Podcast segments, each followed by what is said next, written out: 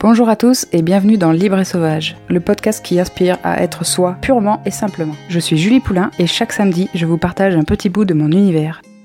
Aujourd'hui, j'ai envie de vous parler d'un concept qui me tient très à cœur et que je pratique le plus possible dans ma vie, qui est le non-attachement. Si vous ne savez pas ce que c'est, déjà, il est essentiel de faire la différence avec le détachement. Selon moi, c'est des concepts qui sont très différents. Le détachement, c'est plus une attitude un peu d'ignorance, c'est ne pas porter d'attention du tout à une chose. Être détaché par exemple d'une personne ou d'un événement qui est arrivé. C'est cette séparation, ce vide finalement, où il se passe rien de spécial. Le non-attachement, c'est pas qu'on s'en fiche de cette chose-là. Au contraire, on y porte de l'attention et on a quand même un lien avec, mais on n'y est pas attaché. Dans le sens où si demain ça venait à disparaître, on serait ok. Donc ça se pratique aussi bien avec des personnes, pour tout ce qui est relations, famille, amis, relations amoureuses, etc., qu'avec des biens matériels, par exemple, ou avec des événements, comme je l'ai dit, des choses, des idées même qu'on peut avoir. C'est une pratique que je trouve super importante parce qu'elle permet une vraie liberté. L'attachement, par exemple, dans des relations, ça peut être très toxique parce qu'on a tendance du coup à porter des attentes sur cette personne. On peut même finir par croire que cette personne fait partie intégrante de nous. On se mêle finalement à elle et on en oublie justement qui on est vraiment. Ça peut aussi être source du coup d'un grand vide dans le cas où ben, cette personne, par exemple, vient à mourir ou tout simplement la relation vient à s'arrêter. Et je sais que c'est un concept qui peut être difficile à appréhender dans un premier temps parce que notre vision de l'amour, la façon dont on nous apprend ce que c'est d'aimer une personne, bah souvent c'est plutôt de l'attachement. Moi, ce que je trouve beau dans le véritable amour, l'amour sacré, et c'est quelque chose auquel je m'intéresse beaucoup, c'est vraiment cette notion d'aimer l'autre, de voir dans l'autre une personne à part entière, de voir dans l'autre ce côté sacré justement, de la même manière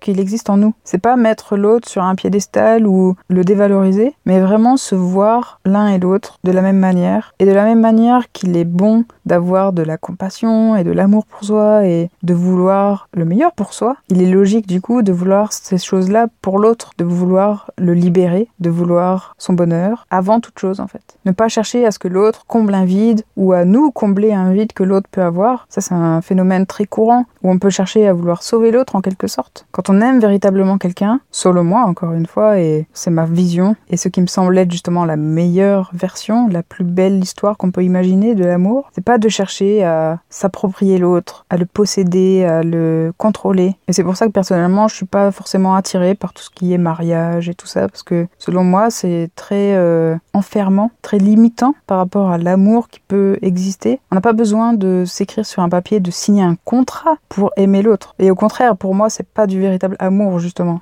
L'amour inconditionnel qui dit que quoi que tu décides demain, tu es libre de le faire en fait. Donc ça c'est l'exemple notamment de la relation amoureuse, mais par exemple dans une relation familiale, parent-enfant, c'est aussi le cas. On a tendance à projeter quelque chose sur l'autre. En tant qu'enfant, on projette euh, une vision très idéalisée de nos parents pendant très longtemps. Et en tant que parent, souvent on a tendance à projeter ce qu'on veut, notre vision justement de ce qui est bon, de ce qui est mal sur nos enfants. Plutôt finalement que de les laisser découvrir le monde par eux-mêmes et faire justement leur propre expérience et avoir confiance qu'ils sont pas bêtes, qu'ils savent aussi, et voire même d'ailleurs les enfants, et il y a de plus en plus de recherches qui le montrent, sont dans un sens beaucoup plus évolués que nous adultes. Encore une fois, c'est reconnaître le sacré dans l'autre, c'est voir cet enfant comme une personne à part entière malgré son jeune âge. Et pour moi, il n'y a rien de plus destructeur justement qu'un parent qui projette toutes ses peurs et tous ses conditionnements, qui transmet cet héritage toxique à ses enfants. Alors bien sûr, c'est pas aussi facile que ça, je sais bien, parce qu'on est tous dans cette boucle-là, on est tous dans ce système-là, on a tous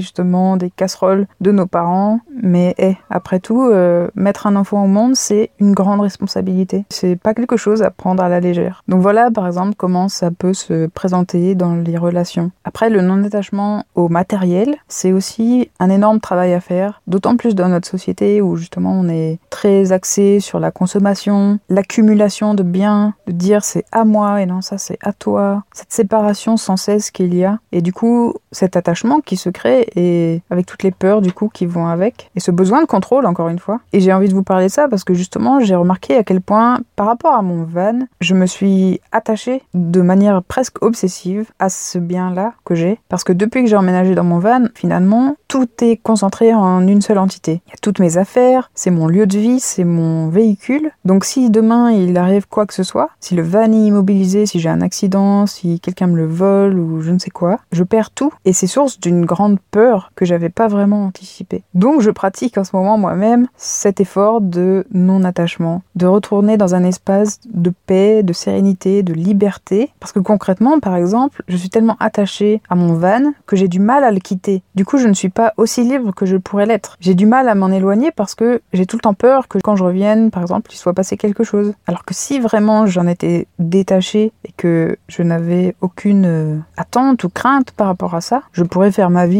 totalement librement. Et c'est quand j'ai remarqué à quel point finalement ça me contraignait par rapport à ma liberté, et vous savez combien ce concept me tient à cœur, c'est à ce moment-là que j'ai réalisé qu'il y avait un souci finalement, et que je devais faire quelque chose justement pour retrouver plus de liberté. Parce qu'au fond de moi, si je regarde, si je me projette dans le cas où, admettons, je perds tout demain, c'est pas un drame non plus. Ça va être beaucoup de galères et euh, ça va avoir forcément des conséquences. Mais je veux dire, euh, je serai toujours en vie, je pourrais racheter, je pourrais reconstruire, je pourrais continuer d'avancer. C'est pas ce qui compte vraiment en fait. C'est ça que j'essaye de vous partager. C'est que toutes ces choses auxquelles justement on s'attache, au final, quand on regarde vraiment, ce n'est pas ce qui importe le plus. C'est pas d'être marié, c'est pas d'avoir cette euh, bague au doigt qui importe vraiment. C'est pas d'avoir euh, tous ces biens matériels, d'avoir une grande maison et puis euh, plein de choses qu'on entasse et qui nous servent une fois dans l'année. C'est pas d'avoir ce travail, ce statut social, cette identité auquel on s'est attaché et je vais justement y venir juste après. C'est pas ça qui compte. Tout ça c'est un jeu, tout ça c'est une illusion dans laquelle on est entraîné depuis qu'on est petit à jouer et à y croire. Et le meilleur moyen de s'en rappeler, c'est de se rappeler qu'on est mortel et que vraiment tout peut s'arrêter demain et que rien de tout ce qu'on accumule, rien de tout ce à quoi on est attaché dans ce monde physique ne viendra avec nous après. Rien de tout ça n'a d'importance en fait. Pas même notre corps auquel on s'attache et on s'identifie aussi beaucoup. On porte beaucoup d'importance à notre apparence, alors qu'au fond, on s'en fiche de tout ça. C'est juste un véhicule, c'est une peau qu'on revêt pour cette expérience humaine, pour cette vie. Et si comme moi vous avez déjà perdu des proches, vous savez à quel point c'est vrai quand vous voyez justement le corps de la personne que vous avez aimé inanimé. C'est juste de la chair, c'est comme j'ai dit un vêtement, une apparence. Mais tout ça n'a aucune importance au fond. On est là pour vivre des expériences,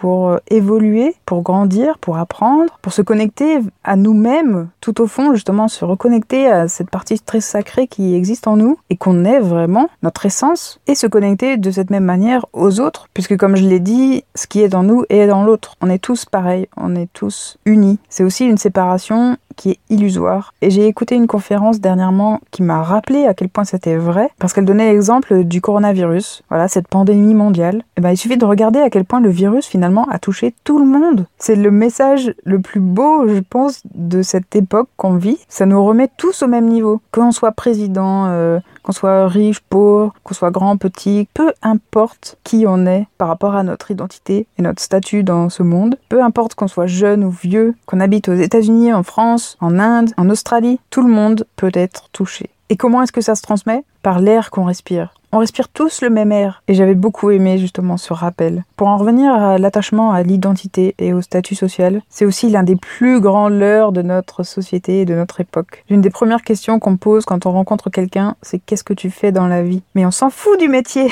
C'est quoi cette question? On devrait plutôt demander, je sais pas, qui tu es, quelles sont tes passions, quelle est ta vision de la vie, quels sont tes rêves, d'autres questions quoi. On est tellement attaché à ce statut social, cette image qu'on renvoie encore une fois, même l'identification au moi, au je, ça c'est tout l'ego. On a une image aussi de nous-mêmes qui est très faussée. Moi je suis comme ci, moi je suis comme ça. J'ai tant de diplômes et tant d'argent sur mon compte en banque. On s'attache à ça. C'est une identité qu'on crée et qu'on a façonnée comme ça au fur et à mesure des années. Et encore une fois, on en oublie l'essentiel. On en oublie qui on est vraiment, ce qu'on est au fond. On crée juste des barrières en plus entre nous et les autres. Du moment où on nomme quelque chose, on le coupe de sa vraie puissance. Dès qu'on essaye d'encapsuler un concept dans des mots, on le diminue instantanément. Comme l'amour ne peut pas être décrit. On peut euh, parler et décrire certains aspects, mais on ne pourra jamais saisir à travers un langage, à travers justement des mots qui sont codés et qui sont clôturés d'une certaine manière pour décrire ça. Donc dès qu'on se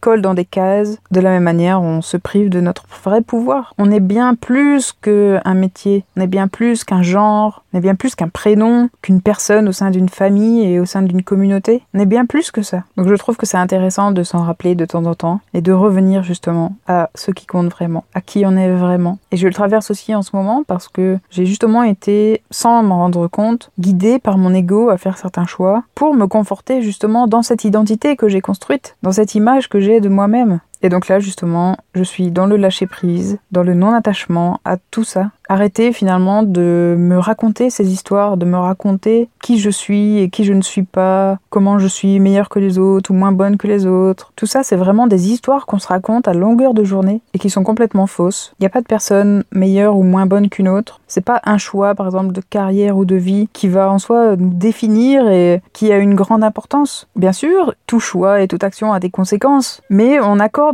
encore une fois trop d'importance, on est trop attaché au résultat, à l'après. Et si je rate, eh bien tu rates, et puis c'est tout, tu recommences. Rater, justement, c'est un exemple parfait d'une projection mentale qu'on porte sur un état de fait c'est nous qui avons créé cette histoire-là, en disant que si euh, ça n'a pas les résultats que tu veux, c'est que tu as échoué et que c'est pas bien. Mais concrètement, ça ne veut pas dire ça du tout. Ça veut juste dire qu'on a fait quelque chose et que ça n'a pas eu les résultats qu'on attendait. Point. De la même manière pour la réussite. On s'attache beaucoup à la réussite parce que justement notre ego est porté beaucoup là-dessus et encore une fois par rapport à cette image sociale. Mais en soi, c'est juste qu'on a fait quelque chose et que ça a eu des résultats conformes à ce qu'on attendait. Les notions même de bien et de mal sont des concepts qu'on a inventé? Ça n'existe pas le bien et le mal dans la nature. Ça fait partie de la vie. C'est un enchaînement d'actions, de faits. Un arbre grandit et meurt. Un animal mange un autre pour survivre. Un incendie se déclenche et permet de remettre à zéro cette partie de l'environnement. C'est tout un écosystème qui s'équilibre, qui interagit dans un enchaînement perpétuel de création et de destruction, comme dans notre vie. Voilà, on est, on meurt, on est, on meurt. C'est juste la vie. Donc finalement, le plus gros non-attachement qu'on peut faire, c'est justement par rapport à tous ces concepts qu'on a inventés. Et personnellement, ça me tient beaucoup à cœur parce que ça sonne faux pour moi, toutes ces histoires-là. Accumuler des biens, se comparer aux autres, être dans la jalousie ou le contrôle. Pour moi, c'est toutes ces choses-là qui nous mènent au pire de ce qu'on est capable de faire. C'est ça qui nous mène à créer des disputes, à créer des guerres. C'est dire, bah, c'est mon terrain et pas le tien. T'as pas la même couleur de peau que nous, alors t'es moins bien que nous. Tu n'es pas d'accord avec moi, alors t'es moins bien que moi. Est-ce que vous arrivez à voir? Est-ce que vous vous rendez compte à quel point tout ça c'est faux et tout ça ça nous dessert